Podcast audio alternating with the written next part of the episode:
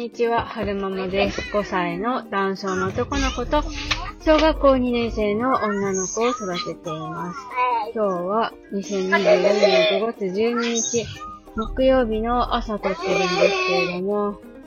えー、ちょっとね、はるくんのこと見ていて気がついたことがあったので、お話ししたいなと思います。今、はるくんはこどもちゃれんじイングリッシュの、これはなんだろう、ビッグ and small っていうのにハマっていて、何かっていうと、カエルさんがね、2匹出てくるんですよ。大きいカエルさんと小さいカエルさんが出てきて、で、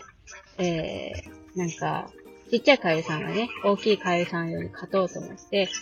ふーって膨れるんですよね。ん？で、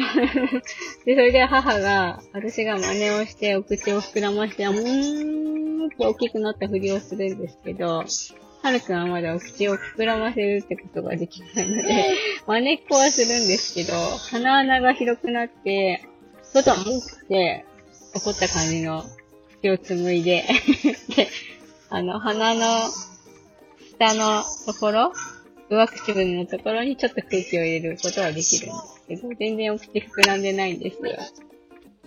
ちょっと可愛いなと思ったので、えーお話ししてみました。で、英語で、カエルの鳴き声ってゲロゲロじゃなくて、レベ、レベって言うんですよね。じゃあ、私が真似をして、レベ、レベって言ったら、ハクも、レベ、レベって言ってました。そう。うまくね、お口を膨らませない、膨らませられないところが可愛いなと思って、ちょっとお話ししてみました。